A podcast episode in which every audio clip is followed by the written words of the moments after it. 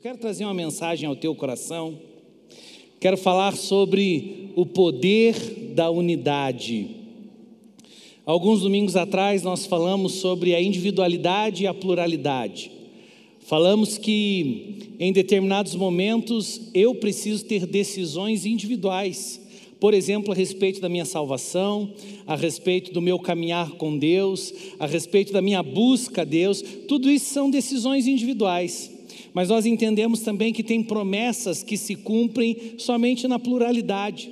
Promessas como o momento onde o povo de Israel chegou diante das muralhas de Jericó e eles tinham que ter um entendimento de pluralidade, um entendimento de que eles eram todo um povo. E aí, naquele dia, quem gostava de falar muito, não pôde falar, porque Deus manda uma ordem dizendo que precisava ficar seis né, dias dando voltas em silêncio, no sétimo dia dar seis voltas, e no último dia só poderiam falar. Eu imagino alguns irmãos mais sanguíneos como é que ficariam para conseguir cumprir uma promessa, uma, uma ordenança dessa. Mas a verdade é que quando todo mundo entendeu que eles tinham uma promessa em comum, queridos, a verdade é que as muralhas caíram.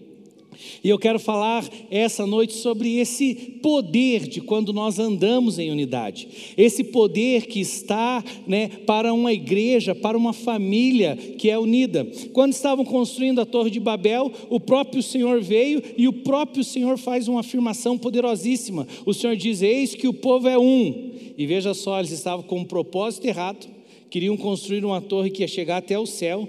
Deus veio e trouxe confusão, e ali começam os idiomas, mas a Bíblia diz que Deus olha para isso e diz assim: Eis que o povo é um, e agora não haverá restrição para aquilo que eles intentarem fazer. A verdade, queridos, é que quando tentamos fazer algumas coisas no individual, nós podemos sofrer, sofrer restrições e não conseguir alcançar. Mas quando um povo se levanta, quando uma igreja se levanta, quando uma família se levanta, deixa eu te dizer, não haverão restrições para aquilo que eles intentarem fazer. E eu quero que nessa hora você abra comigo o livro de João, João capítulo 17. E eu quero que você se concentre nesse momento, porque nós vamos ler vários versículos. Eu nunca faço isso, mas por que, que estou tomando a decisão de ler um capítulo inteiro? Porque esse capítulo todo são só palavras do Senhor Jesus. O Senhor Jesus fazendo a sua oração sacerdotal o nosso Senhor Jesus diante de Deus Pai, porque ele sabia que o próximo passo para ele era a cruz. Então o Senhor Jesus ele faz uma oração maravilhosa e eu gostaria de ler na íntegra essa oração. Essa oração ela é dividida em três partes. Um momento onde o Senhor Jesus ele ora por si mesmo, porque ele sabia que estava prestes a passar por toda a dificuldade da cruz um momento, um segundo momento onde o Senhor Jesus ora pelos seus discípulos, os doze que caminhavam com ele. E também nessa oração, nós temos o Senhor Jesus orando por mim e por você, né, porque a Bíblia diz que ele ora por aqueles que haveriam de crer por causa da mensagem entregue pelos discípulos. Então, nessa oração, o Senhor Jesus ora por ele, ora pelos seus discípulos e ora por nós. E é muito bom saber que o Senhor Jesus orou por nós há dois mil anos atrás, e eu tenho certeza que aquilo que o Senhor Jesus orou, Deus Pai responderá. Amém? Não tem um pedido que o nosso Senhor Jesus faça que o nosso Deus não responda. Então eu tenho certeza. E aí nós precisamos entender qual foi o principal pedido do Senhor Jesus.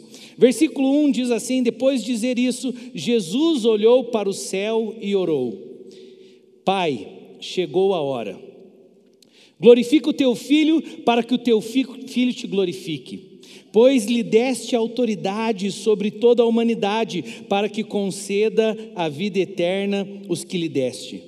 Esta é a vida eterna, que te conheçam, o único Deus verdadeiro e a Jesus Cristo a quem enviaste. Eu te glorifiquei na terra, completando a obra que me deste para fazer. E agora, Pai, glorifica-me junto a ti com a glória que eu tinha contigo antes que o mundo existisse. Versículo 6: Eu revelei o teu nome. Aqueles que do mundo me deste, eles eram teus Tu os deste a mim, e eles têm obedecido a tua palavra. Agora eles sabem que tudo que me deste vem de ti, pois eu lhes transmiti as palavras que me deste, e eles as aceitaram. Eles reconheceram de fato que vim de ti e creram que tu me enviaste. Eu rogo por eles, não estou rogando pelo mundo, mas por aqueles que me destes, pois são teus. Tudo o que tenho é teu e tudo que tens é meu. Eu tenho sido glorificado por meio deles. Não ficarei mais no mundo, mas eles ainda estão no mundo, e eu vou para ti, Pai Santo. Protege-os em teu nome, o nome que me destes, para que sejam um. Eu quero ler mais uma vez esse, esse final do versículo 11. Pai Santo, protege-os em teu nome, o nome que me destes para que sejam um, assim como somos um. Enquanto estava com eles, eu os protegi, eu os guardei no nome que me deste. Nenhum deles se perdeu, a não ser aquele que estava destinado à perdição, para que se cumprisse a Escritura. Agora vou para ti mas digo essas coisas enquanto ainda estou no mundo, para que tenham a plenitude da minha alegria. Dei-lhes a tua palavra e o mundo os odiou, pois eles não são do mundo, como eu também não sou. Não rogo que os tires do mundo mas que os protejas do maligno. Outras versões diz que os livres do mal. Eles não são do mundo como eu também não sou. Santifica-os na verdade, a tua palavra é a verdade. Assim como me enviaste ao mundo, eu os enviei ao mundo, e em favor deles eu me santifico, para que também eles sejam santificados pela verdade. Agora preste atenção, versículo 20 e 21.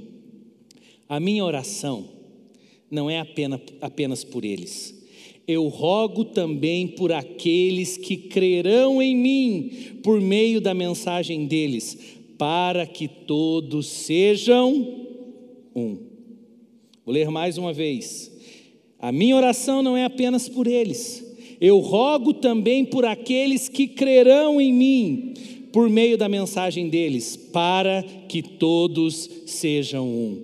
Como tu estás em mim e eu em ti, que eles também estejam em nós, para que o mundo creia que tu me enviastes. Dei-lhes a glória que me destes, para que eles sejam um, assim como nós somos um. Eu neles e tu em mim. Que eles sejam levados à plena unidade para que o mundo saiba que tu me enviaste e os amaste como igualmente me amaste. Pai, quero que os que me deste estejam comigo onde estou e vejam a minha glória. A glória que me deste, porque me amastes antes da criação do mundo. Pai justo, embora o mundo não te conheça, eu te conheço, e estes sabem que me enviaste. Eu os fiz conhecer o teu nome e continuarei a fazê-los a fazê-lo, a fim de que o amor que tens por mim esteja neles e eu neles esteja. Queridos, que oração maravilhosa do nosso Senhor Jesus.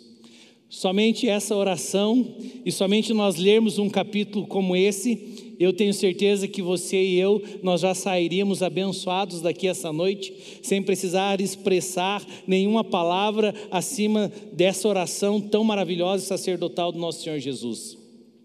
Agora eu peço um pouquinho de liberdade para trazer algumas coisas que me saltaram aos olhos em todo esse texto. Primeiro, nós temos lá no começo o Senhor Jesus dizendo: Pai, chegou a hora. E queridos, isso é muito interessante se você pensar em alguns textos da Bíblia.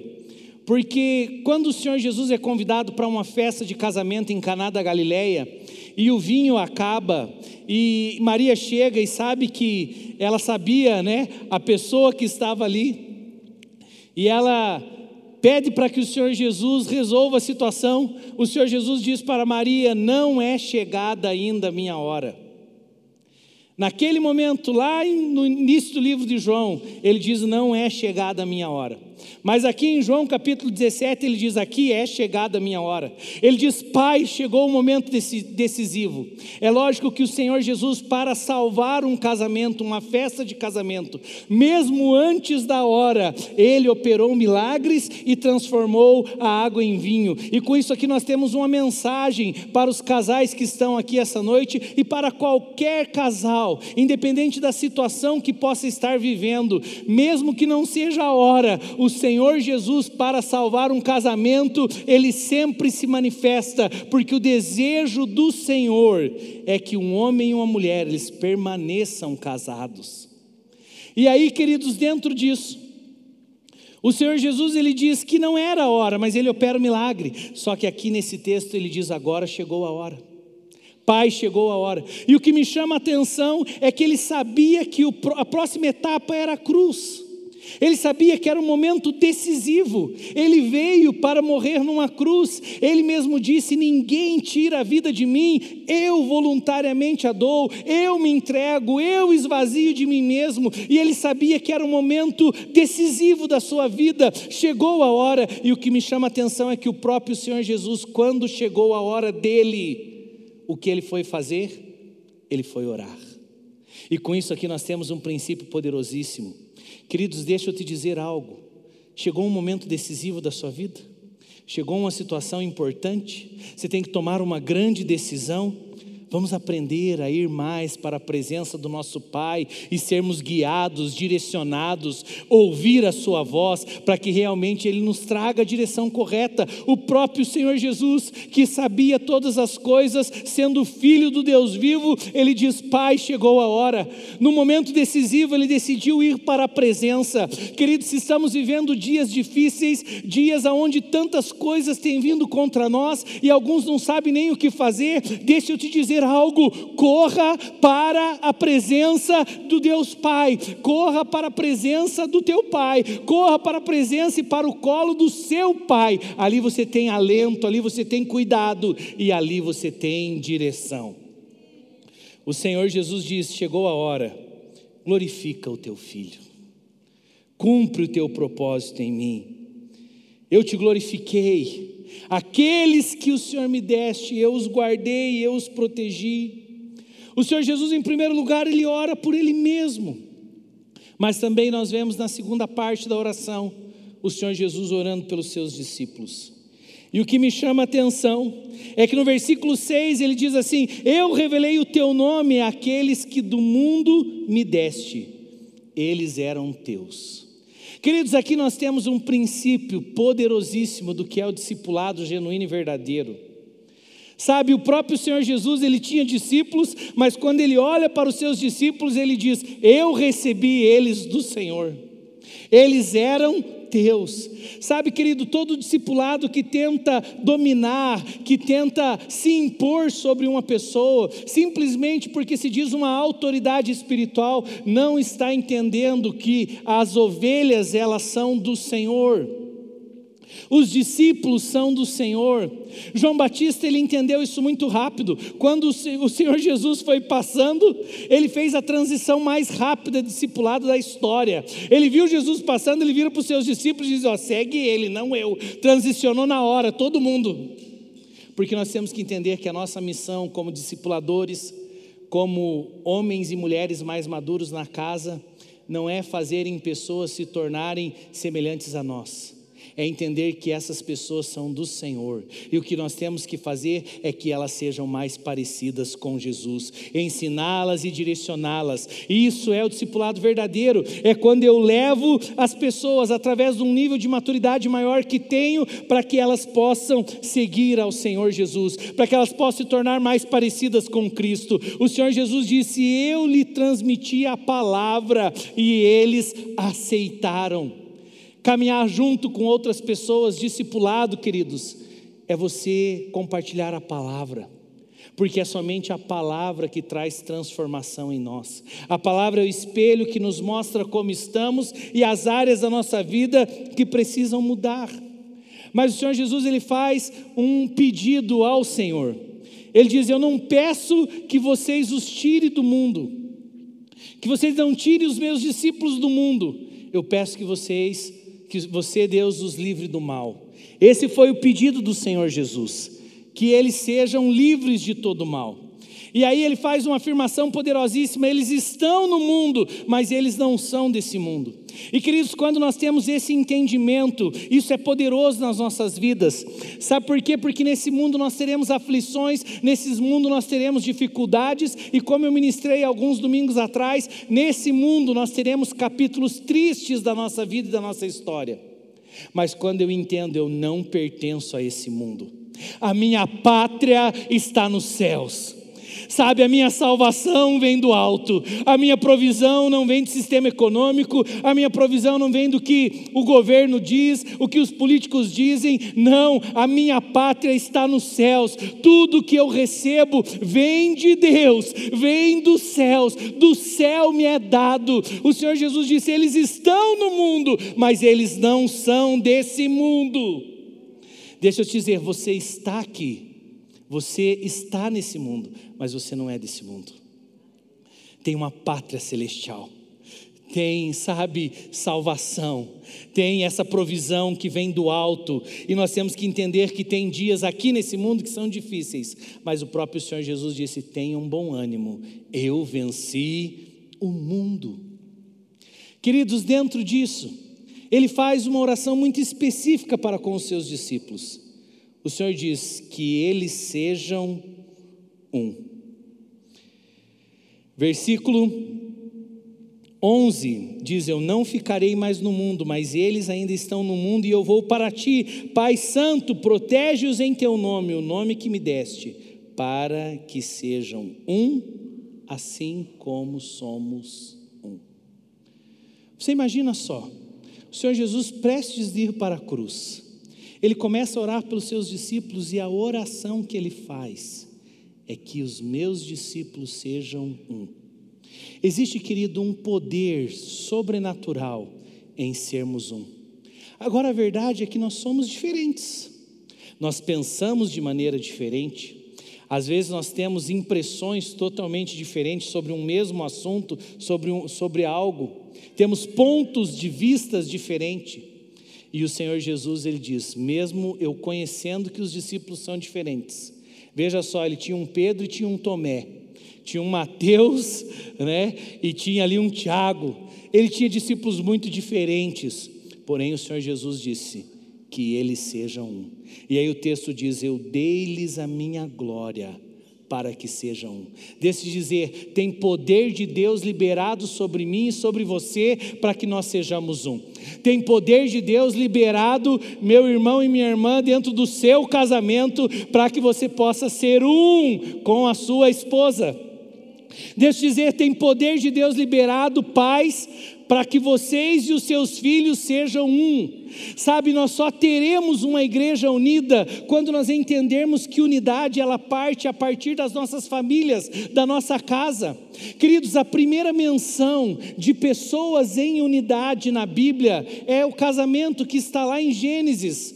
Lá em Gênesis, Deus disse: O homem deixará a seu pai e a sua mãe e se unirá à sua mulher, e os dois se tornarão um. Quando o Senhor Jesus diz que eles sejam um, o Senhor Jesus, ele me faz lembrar desse marido e mulher, que sabe, nos dias de hoje o inimigo tem feito de tudo para tentar separar. Porque, queridos, quando tem uma família onde o marido e a mulher eles estão unidos, ninguém pode resistir a essa família.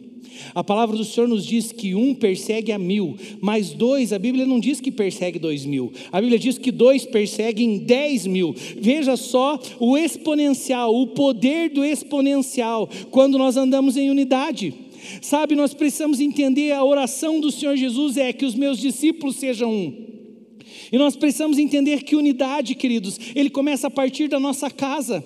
E por isso que o inimigo tem vindo tanto contra a família, tentando destruir casamentos, tentando destruir o relacionamento de pais e filhos. Cada vez mais nós vemos famílias que elas moram debaixo do mesmo teto, mas não têm unidade nenhuma. Cada um está isolado no seu quarto, vivendo a sua vida, vivendo né, os seus próprios projetos e propósitos. E se nós vivermos assim, nós perdemos a beleza do casamento, nós perdemos a beleza da família. Uma família unida conquistará muitas coisas, e o inimigo sabe disso e por isso que tenta destruir famílias.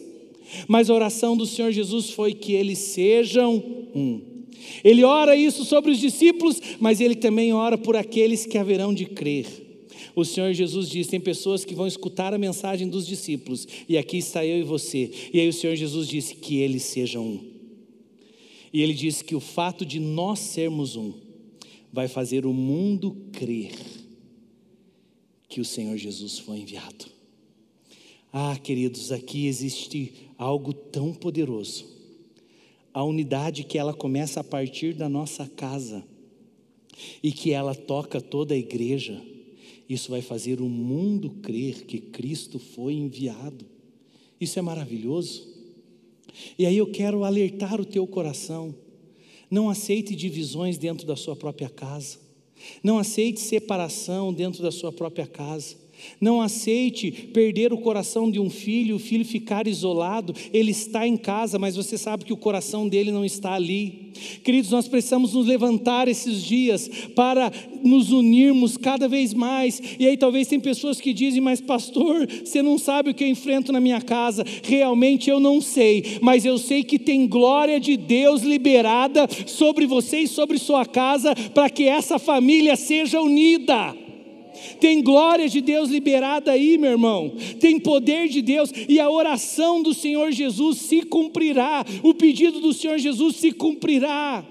E nós precisamos crer não aceitamos separação, não aceitamos filhos perdidos. O último né, capítulo do Velho Testamento diz que o Senhor Jesus ele viria no poder de Elias para converter o coração dos pais aos filhos e dos filhos aos pais. Unidade começa dentro das nossas casas. E tem poder de Deus para trazer essa transformação. Talvez tem gente que está aqui dizendo, pastor, mas você não sabe como é que está a minha casa. Bem, na verdade, pastor, eu já até perdi a minha família. Eu creio num Deus que opera milagres. Eu creio num Deus de restauração. Sabe, quando foi falado que o homem vai deixar a sua mulher, deixar seu pai e a sua mãe, aliás, né? Deixar a mulher não. E se unirá à sua mulher. Né? Tá amarrado. O homem vai deixar seu pai e a sua mãe e se unirá à sua mulher. E os dois serão uma só carne tem algo também muito maravilhoso aqui. Primeiro, queridos, a Bíblia diz que o homem estava só. E o Senhor coloca um sono profundo no homem. Eu imagino Adão roncando. E aí Deus vai lá e tira uma costela dele. E dessa costela ele faz uma mulher. E o nome dela é Varoa, porque do varão foi tirada. Queridos, aqui tem algo poderoso. O homem tem algo que ele sente falta. O homem, quando está sozinho, isso não é bom biblicamente. E aí o homem ele sente falta. Em Adão foi uma costela que foi tirada, que só é suprida a falta quando esse homem está no casamento. Ali se completa. E ali os dois se tornam uma só carne. Deixa eu dizer algo. Às vezes nós temos muito problemas. E eu tenho certeza que aqui, né, já que estamos na igreja, todo mundo convertido aqui, eu tenho certeza que não temos esses problemas. Mas vamos pensar algo bem longe, né? É um exemplo para bem longe, não é aqui. Mas tem mães que tentam suprir no filho, o filho já está casado. E aí, como tem problema entre sogra e nora? Sabe por quê? Porque às vezes a mãe tenta suprir algo no filho que ela não vai suprir. Ela já deu papazinho para ele, já deu comidinha, já trocou fralda. Ela já fez um monte de coisa enquanto era mãe, mas agora esse filho cresce e ele ainda sente faltas. E essa falta é somente no casamento, a esposa que vai suprir. E a pior coisa é quando se levanta uma mãe para querer suprir aquilo que a esposa deveria suprir. E aí a esposa já vê a mãe, né, a sogra, se levantando. E aí o que, que acontece? Problema na casa, divisão na casa. porque, como mãe, tem que suprir as questões de mãe. Mas marido e mulher, os dois sentem uma falta que só será suprida dentro do casamento. E aí a Bíblia diz que quando esses dois se unem, mesmo sendo diferentes, Deus fez o homem muito diferente da mulher. Quantos aqui já perceberam isso? Os que não levantaram a mão, vocês não perceberam ainda? Quer que eu dê mais exemplos? Homem é muito diferente de mulher, e como é que pode Deus pegar duas pessoas tão diferentes e fazerem de dois, fazer desses dois tão diferentes um só? Essa é a beleza, queridos. E quando nós entendemos as nossas diferenças, nós avançamos. Uma vez eu lembro que comentaram comigo e Cavive, né? Falaram assim para nós: o problema de você, o Eclis e Davi, é que vocês são muito um.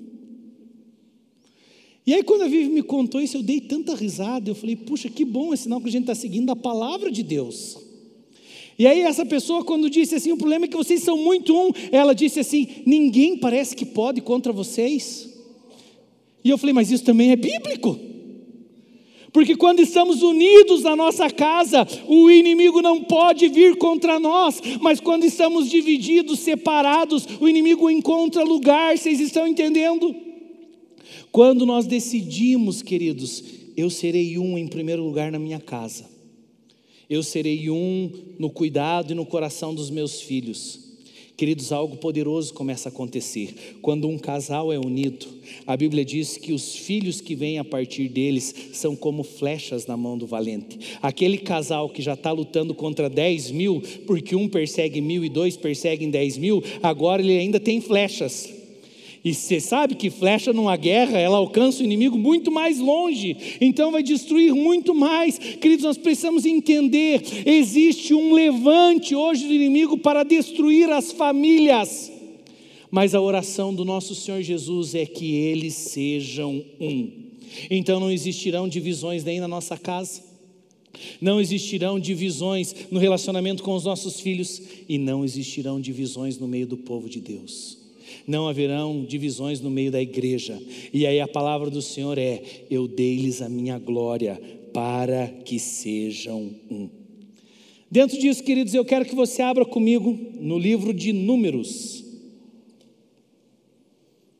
Números, olha, meu tempo está passando. Ai, ai, ai. Números 32. Já mencionei da ministração passada que o povo foi até Jericó, as muralhas caíram. Mas naquela ministração tinha faltado eu ministrar sobre esse texto, que até a Vive mesmo tinha dado sugestão. Ela falou: É que você lembra daquele texto? Eu falei: Nossa, amor, aquele texto é muito bom, né? Então estou trazendo o texto hoje, por sugestão da minha esposa. Viu como é bom? Melhor ser dois que um. Queridos, veja só. Eles estavam prestes a entrar na terra prometida. E tinha o Jordão que precisava ser ultrapassado. Vocês conhecem, sabem que Deus fez um milagre, Deus parou as águas do Jordão, as águas se secaram e eles atravessaram o Jordão depois que os sacerdotes pisaram na água. Mas a Bíblia fala sobre duas tribos, a tribo de Ruben e a tribo de Gade. Não vou ler por causa do nosso horário, mas em Números capítulo 32 está esse texto. O que, que aconteceu? Quando a tribo de Ruben e a tribo de Gade, junto com as outras dez tribos de Israel, eles chegaram antes do Jordão, a terra prometida estava após o Jordão, eles chegam antes do Jordão, a leste do Jordão, eles olham para a terra e dizem: Sabe de uma coisa? Vamos ficar aqui. Eles sabiam que a hora que eles ultrapassassem o Jordão, tinha o povo de Canaã e precisava ter guerras. Então eles pegaram e decidiram. Eram doze tribos, mas duas tribos definiram ficar a leste do Jordão. Definiram não ultrapassar. E dentro desse contexto eles vão conversar com Moisés. Eles dizem, ele diz para Moisés: Moisés, nós temos gado. Moisés, nós temos gado e nós estamos olhando para essa terra e vimos que a terra é boa para o gado. Então nós não queremos ir além do Jordão. Nós queremos ficar aqui. E, gente, a resposta de Moisés, Moisés fica louco com essa conversa deles.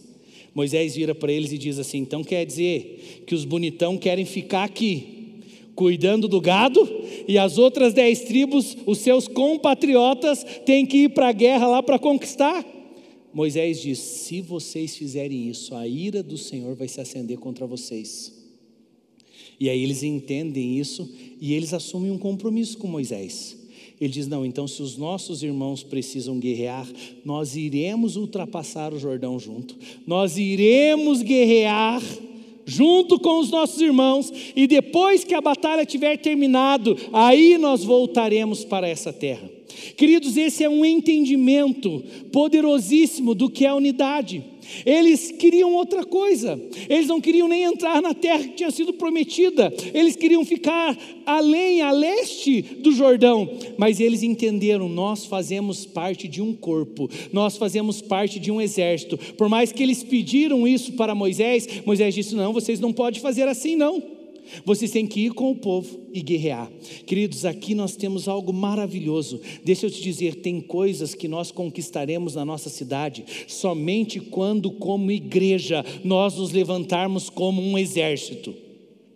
E nesse exército, queridos, ninguém fica para trás. Nesse exército, ninguém tem outras escolhas. Nós lutamos juntos. O inimigo tem tentado dividir a igreja. E deixa eu trazer um parênteses aqui, queridos de algo que tem impactado e me preocupado muito nesses dias. A política está tentando dividir a igreja. E aí nós vemos várias pessoas se posicionando. E aí tem pessoas que dizem: Ah, mas eu não vou no culto para ouvir sobre política, eu não vou no culto para ouvir sobre isso, eu não vou no culto para ouvir sobre aquilo. Aí tem gente que não está vindo na igreja mais por causa do posicionamento do pastor. Aí se tiver pastor que é de direita, tiver pastor que é de esquerda. E na verdade, queridos, essas coisas estão dividindo o povo de Deus. Nós precisamos tomar cuidado com isso. Sabe quando nós seremos livres dessa divisão, seja causada por política, seja causada por qualquer ideologia? Quando nós entendermos que quem governa a nossa vida é a palavra de Deus não é necessariamente um político ou outro, é a palavra de Deus. E aí, sabe quando que nós não teremos divisão? O Senhor Jesus diz assim: que eles sejam um, como tu, ó Pai, e eu, nós somos um. Existe um modelo, e eu dei-lhes a tua glória. A, a unidade de Deus e de Jesus é um modelo para nós, e nós só conseguiremos entrar nessa unidade, queridos, quando nós nos apoiarmos na palavra de Deus. Então, deixa eu te dar um exemplo, meu irmão. E receba isso, e você que está me assistindo também, receba isso em nome do Senhor Jesus. Quando nós tentarmos levantar a bandeira de um político ou de uma pessoa, nós vamos errar, seja ela de qual lado for. Nós, como exército de Deus, precisamos levantar a bandeira da palavra. E na bandeira da palavra, queridos, tem coisas que nós não aceitamos. Sabe, até porque os políticos que hoje estão de um lado, vocês já perceberam que amanhã eles estão de outro? Já perceberam quanto que mudam de lado? Mas precisa se levantar um povo que vota de acordo com a palavra de Deus, queridos. Se a palavra diz não matarás, como que eu voto numa pessoa que quer começar a instituir o aborto? Me digam. Vocês estão entendendo que não é ideologia? É palavra. É palavra, queridos. E contra a palavra não tem argumento. Vocês estão entendendo? Nós precisamos entender que isso está tentando vir para dividir a igreja. E nós precisamos nos levantar não a favor de um e contra outro, não, nós precisamos levantar a favor da palavra. Quem estiver na palavra, tudo bem, quem não estiver fora da palavra, não tem conversa conosco. Só que sem perceber está tentando dividir a igreja. Porque o foco é dividir a igreja. Então deixa eu te fazer um único pedido como teu pastor. Eu nunca vou usar esse púlpito para pedir para você vote para aquele ou vote para esse. E nem muito menos não vote naquele ou não vote naquele outro. Não faço isso a respeito da cidade e não faço isso a respeito da nossa nação. Mas uma coisa eu te peço: o ano que vem, vote de acordo com a palavra. Seja direcionado pelo Espírito e não por uma ideologia cega de nenhum dos dois lados. Vá para a palavra, pega o plano de governo de cada um E talvez tem momentos que a gente precisa escolher o menos pior. Mas não adianta a gente achar que a solução está nisso. Nós não somos desse mundo. E aí, queridos, eu não tenho problema quando pastores pegam e colocam assim: oração pela nação, jejum pela nação. É isso que nós precisamos fazer. A função da igreja é orar e jejuar. Se você gosta ou não do seu prefeito, nós temos que orar por ele. Se gosta ou não do governador, nós temos que orar por ele. E se gosta ou não do presidente, e não só de agora, de todos os presidentes, nós precisamos orar por eles. Essa é a função da igreja. Por quê? Porque nós nos apoiamos na palavra e não numa ideologia. E isso tem tentado vir para dividir a igreja, mas nós buscaremos sempre o equilíbrio que só a palavra traz. Não se deixe ser dominado por qualquer ideologia que esteja acima da palavra de Deus, ou que seja contrária à palavra de Deus. Se nós pensarmos dessa forma, nós teremos um país abençoado. Amém? Mas tudo isso tem vindo para dividir. Essa, essas tribos, elas pegaram e falaram: Nós vamos ficar aqui. Moisés diz: Não, vocês vão para a guerra junto. Queridos, nós estamos vivendo dias de batalha, dias de guerra. E nós precisamos, como igreja, estarmos unidos. Por quê? Porque existe um inimigo que tem se levantado contra nossas casas, contra nossas famílias. Existem ideologias para que seja destruída a família. Deus é um Deus de família. Deus é Pai. E nós precisamos, queridos, entender isso e nos posicionarmos. A Bíblia diz que esses homens, essas tribos, eles foram, eles lutaram. E agora eu quero que você abra comigo em Josué, capítulo 22. Em Números 32, eles chegam para Moisés e dizem: Nós não vamos, nós vamos ficar. Moisés diz: Se vocês ficarem, a ira do Senhor vai se tentar contra vocês. Ele diz: Não, então nós vamos. E aí eles guerrearam. E a Bíblia diz então que eles ajudaram a conquistar a terra. E aí presta atenção no versículo 1 de Josué, capítulo 22. E Josué convocou as tribos de Ruben e de Gade, e aí percebe que teve uma outra, metade de uma outra tribo que também quis ficar. E metade da tribo de Manassés ele disse: Vocês fizeram tudo que Moisés, servo do Senhor, ordenou.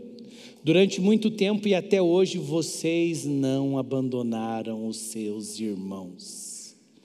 Esse é um entendimento de unidade maravilhoso. Vamos pensar aqui, queridos. Eles já tinham escolhido a terra que eles queriam ficar. E eles já até estavam na terra. Eles foram para uma guerra que eles não sabiam se iam voltar vivos mas pelo entendimento de fazerem parte de um todo, de um corpo, eles decidiram ir para aquela batalha. E aí Josué, já não é nem Moisés mais que está aqui, quanto tempo? Aí Josué chega para eles e diz: Como vocês fizeram tudo o que vocês prometeram, durante muito tempo e até hoje, veja só que poderoso. José diz para a tribo de Ruben, de Gad e para metade da tribo de Manassés: ele diz: Vocês não abandonaram os seus irmãos. Ah, querido, que possamos ser uma igreja assim, uma igreja que não abandona um ao outro. Sabe, no momento da guerra, o que mais vale é você saber o irmão que está do teu lado, quem está do teu lado na trincheira. Às vezes vale mais do que a própria batalha você saber quem está do teu lado.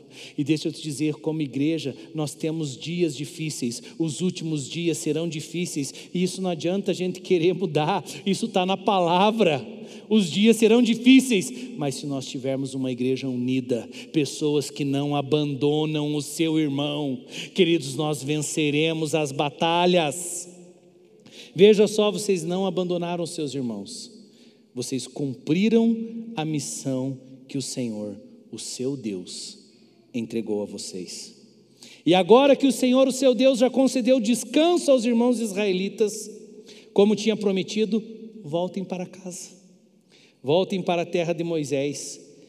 servo do Senhor deu a vocês do outro lado do Jordão, mas guardem fielmente o mandamento e aliança com o Senhor. Josué chama aquelas duas tribos iniciais, vem mais metade da tribo de Manassés. E ele diz: Vocês cumpriram. Vocês cumpriram a missão. Vocês não abandonaram os seus irmãos. Então, era o desejo de vocês aquela terra, voltem para aquela terra. Mas deixa eu somente dar um conselho: não abandonem o Senhor. E queridos, algo muito diferente acontece aqui. E eu não vou ler todo o texto por causa do nosso horário, eu já estou perto de terminar.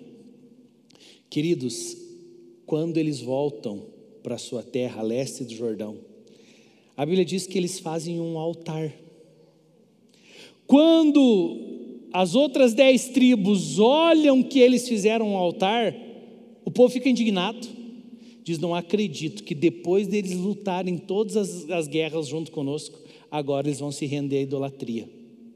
E aí também tem um outro entendimento de unidade aqui poderosíssimo. O povo de Israel diz assim: se eles se voltarem para a idolatria, algo de ruim acontecerá conosco também. Com isso, eles mostram que Deus olha para o seu povo, e quando um do corpo sofre, todos sofrem.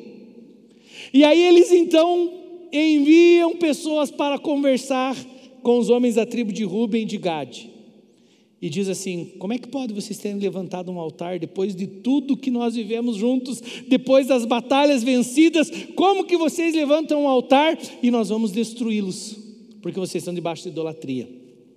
E aí, queridos, eles explicam o que era esse altar. Ele diz: Se nós fizemos errado contra o Senhor, se o objetivo nosso era idolatria e queimar incenso a outros deuses, então que o Senhor nos mate mas eles falam que o altar, na verdade, eles queriam o certo, mas fizeram do jeito errado. Eles dizem que aquele altar era para que a descendência lembrasse de que, mesmo eles estando além do Jordão, eles tinham o mesmo Deus. Presta atenção, versículo 29. Longe de nós nos rebelarmos contra o Senhor e nos afastarmos dele, construindo para holocaustos, ofertas de cereal e sacrifício um altar que não seja o altar do Senhor. Longe de nós. Eles explicam, aí o povo de Israel entende, e no final ele diz: Os homens de Ruben e de Gade deram ao altar esse nome, um testemunho entre nós de que o Senhor é Deus um testemunho entre nós de que o Senhor é Deus. Por que, que eles tinham feito o altar? Porque eles tinham medo que quando viesse a descendência, começasse a ter briga entre as dez tribos de Israel e eles, porque eles ficaram para lá do Jordão. Então eles levantam um memorial, que era para ser um símbolo de que entre eles existia um só Deus. Então o propósito era correto. E quando eu olho para isso, queridos, a figura que vem ao meu coração, é que entre nós, entre nossa família, entre nossas casas, no nosso casamento, entre nós, a igreja, o povo de Deus, existe algo que simboliza que Deus é o nosso Deus. Sabe, quando eu olho para esse altar, o Velho Testamento somente era uma sombra dos bens vindouros. A única coisa que determina que nós temos o mesmo Deus é que nós temos o Filho de Deus que morreu em uma cruz. E quando nós olhamos para a cruz, eu e você, e nos identificamos com a sua morte naquela cruz, então nós podemos dizer: entre nós, nós somos um, porque no nosso meio existe somente um Deus um Deus que enviou o seu filho para morrer em uma cruz. Quando nós olhamos para a cruz, queridos, as nossas razões caem por terra. Quando nós olhamos para a cruz, eu posso perdoar o meu irmão. Quando nós olhamos para a cruz, um Deus que não tinha pecado, mas que envia o seu filho para morrer pelo meu e pelo seu pecado. Quando você olha para a cruz, você tem o teu casamento restaurado. Quando você olha para a cruz, você ganha o coração do teu filho, porque a cruz cruz é essa ligação entre o homem perdido e um Deus santo. É por causa do morrer do sangue que foi vertido em uma cruz que nós temos acesso. Do mesmo jeito que no Velho Testamento um altar foi levantado para dizer que a inimizade tinha acabado, que não era, eles não eram inimigos, mas que eles tinham o mesmo Deus. Eu posso dizer hoje, quando nós olhamos para a cruz, nós dizemos que temos um único Rei, nós dizemos que temos um único Senhor, e não haverão divisões no nosso meio, porque a cruz de Cristo nos une, queridos. A cruz de Cristo nos une. Um testemunho entre nós e o Senhor. E eu termino essa mensagem, se os músicos puderem subir, lendo um texto de Efésios capítulo 4.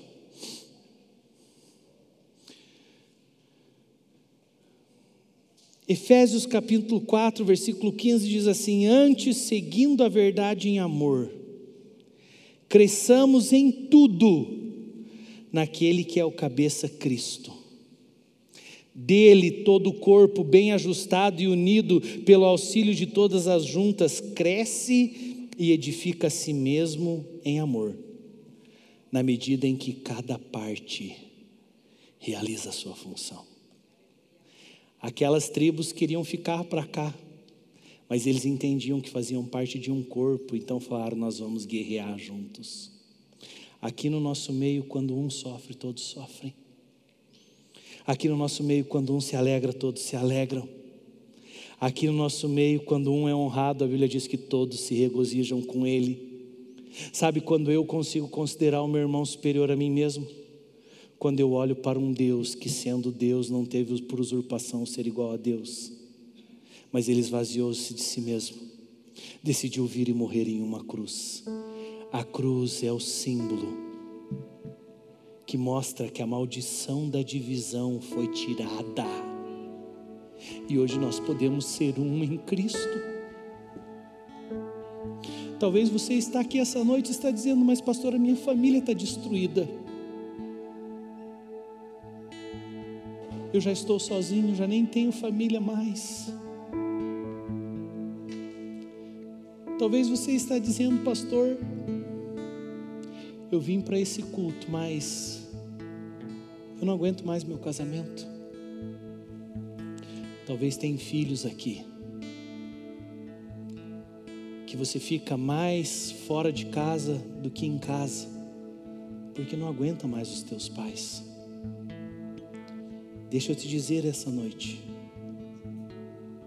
quando nós nos identificamos com a cruz, Um milagre começa a partir das nossas casas, da nossa família. O pecado tem tentado entrar para romper os laços familiares, mas tem uma cruz, queridos.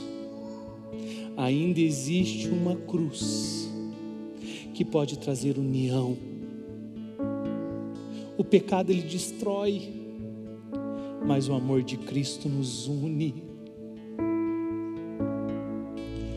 Sabe, quando eu entendo assim, não importa eu querer ter razão, o que importa é o que a palavra de Deus diz. Eu sinto de uma maneira especial essa noite, o Senhor operará milagres em algumas casas aqui. Famílias que depois dessa, em meio a essa pandemia, está tendo tanta briga, tanta discussão Queridos, a igreja ela será um reflexo das nossas casas. E por isso nós na igreja nós queremos ter casamentos saudáveis, famílias saudáveis. Porque existe um sangue que foi derramado para que toda divisão cesse. Talvez alguns aqui precisam voltar para a sua casa e porque olharam para a cruz, precisam consertar algumas coisas e pedir perdão. O perdão nos une. Sabe, queridos, existe uma presença doce sobre nós essa noite.